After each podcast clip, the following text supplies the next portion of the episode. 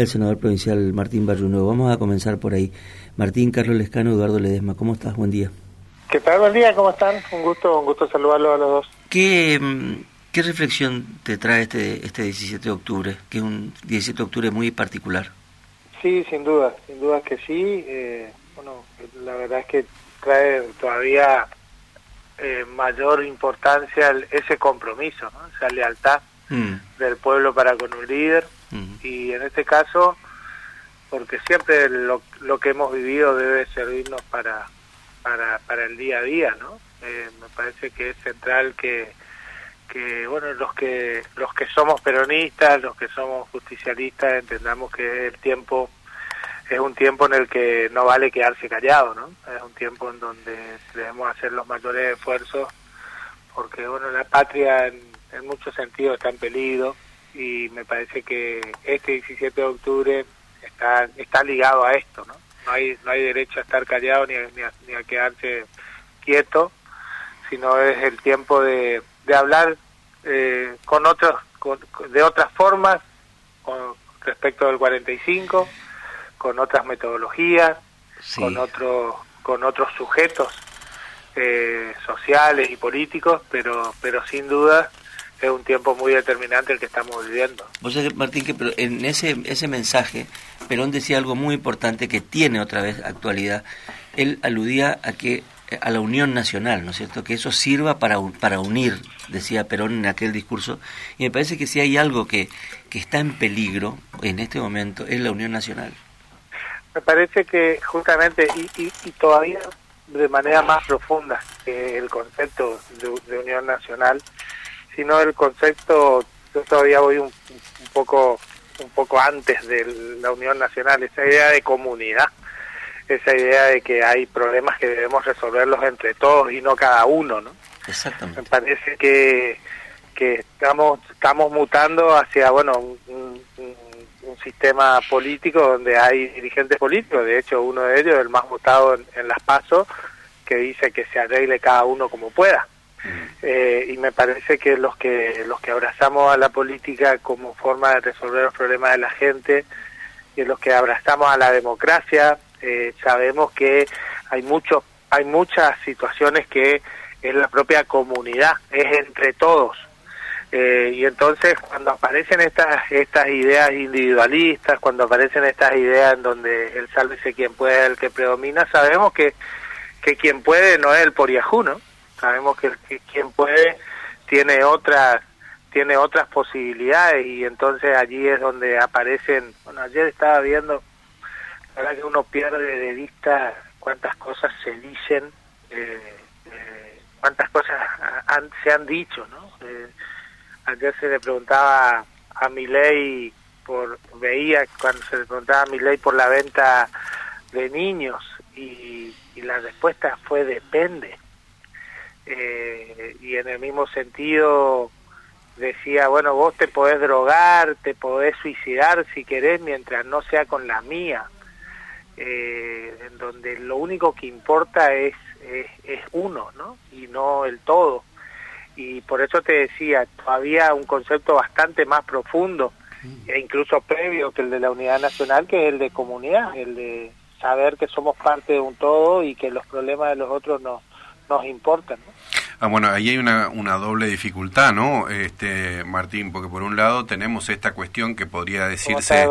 ¿Cómo estás? Que podría decirse, bueno, es, es producto de también desaciertos políticos y por el otro lado hay una cuestión epocal, podríamos decir, una situación de época en la que se exacerban estas cuestiones más este, individualistas o incluso cuestiones colectivas que son cada vez más chicas, es decir, son tribales, te diría ya, eh, un poco abonando esto que decís que la, la, noción de comunidad, por lo menos, se ha achicado en cuanto a volumen en, en los últimos tiempos. Entonces tenemos que lidiar con, con, con, conceptos políticos que por ahí tienden hacia el individualismo y también cuestiones más comunitarias que achican los, los, los conceptos, lo cual es por lo menos una doble dificultad para encarar un, un proceso de salida colectivo.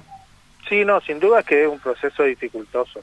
Eh, ahora, eh, y también tiene que ver con, con los distintos mecanismos de, comunicación y de, y hasta, hasta de vida, ¿no? En donde cada vez nos encerramos más, en donde producto de, de esa famosa grieta hemos dejado de hablar, bueno, ustedes, yo, todos hemos dejado de hablar con amigos, con familiares, con, con vecinos de política por esto de no pelearnos, por no discutir, porque nos hemos vuelto tan intolerantes que no que no tenemos ni siquiera la posibilidad de escuchar al que piensa distinto, si no piensa como yo ya no puedo hablar.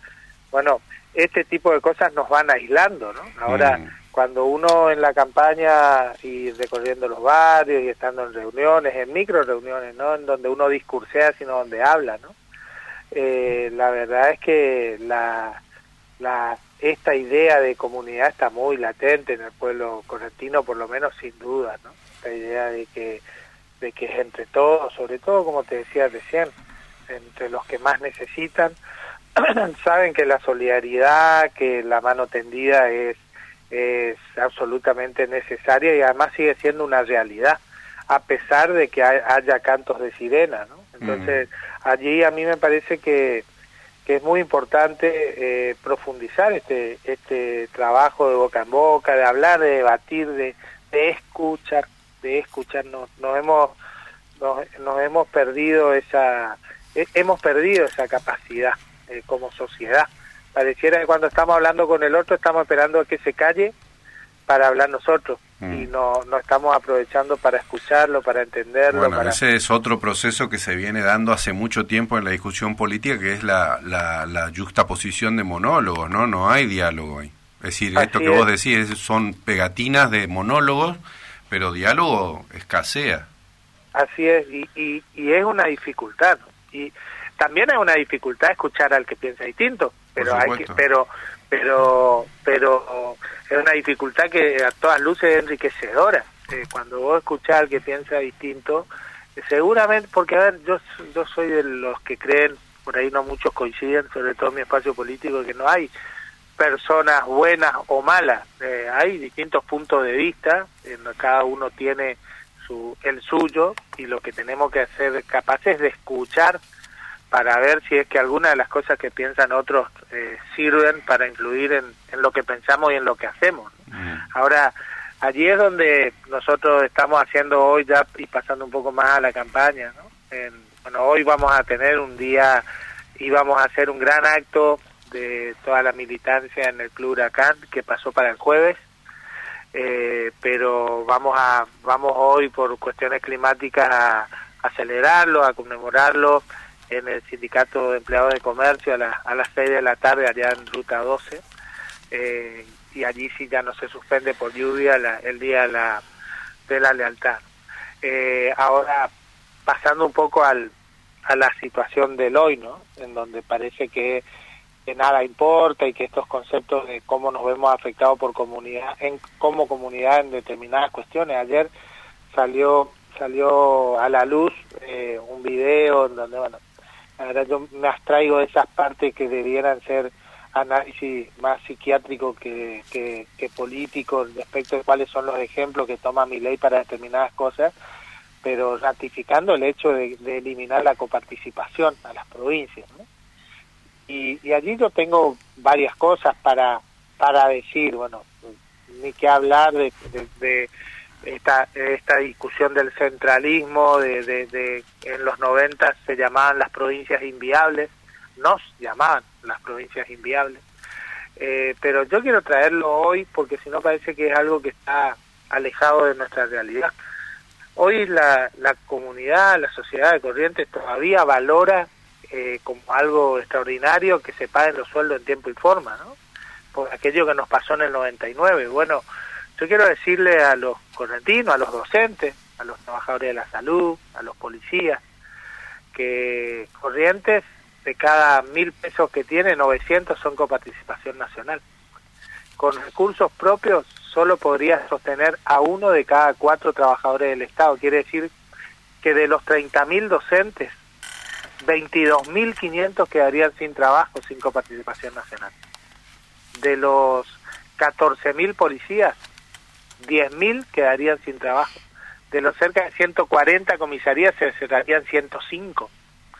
Mm. Eh, y si vamos a los trabajadores de la salud, de los alrededor de, de 10.500 trabajadores de la salud, 8.000 se quedarían sin trabajo porque no tendríamos la fuente de financiamiento para pagarle. Ese tipo de medidas, ese tipo de ideas nos están planteando hoy como la salida para la Argentina. ¿Para qué Argentina? ¿Para qué Argentina? Es una salida en donde una provincia entera como la de Corrientes va a pasar este tipo de dificultades. Y ni hablemos de los de los jubilados de los jubilados provinciales, ¿no? Donde sabemos que la fuente de financiamiento son son los propios activos, así que si los activos pasan a ser eh, un cuarto, claramente también vamos a tener dificultades para pagarle a los jubilados. En este estado de cosas, este, Martín, ¿qué crees que va a pasar el domingo aquí en la provincia y, bueno, si aventurás algo también a nivel nacional? Bueno, siento que, está habiendo un cambio de, clima político en, en, la Argentina, bueno, con un Javier Milei que, que tuvo luego de las pasos un crecimiento marcado, luego un amesetamiento y hoy un, y hoy un leve declive con Sergio Massa creciendo, con propuestas, con medidas y con Patricia Bullrich desinflándose también levemente, ¿no? Aún así creo que eh, claramente eh, todo esto es, previo y lo que tenemos que hacer es, trabajar de acá al domingo para hacer entender, eh, para, para buscar que, que la sociedad entienda que el remedio no puede ser peor que la enfermedad y luego escuchar al pueblo, ¿no? Pero veo un escenario de, de estas características que también se da en la provincia de Corrientes. Gracias Martín por estos minutos. Por favor, ha sido un gusto, hasta luego. Martín Barrio Nuevo, senador provincial.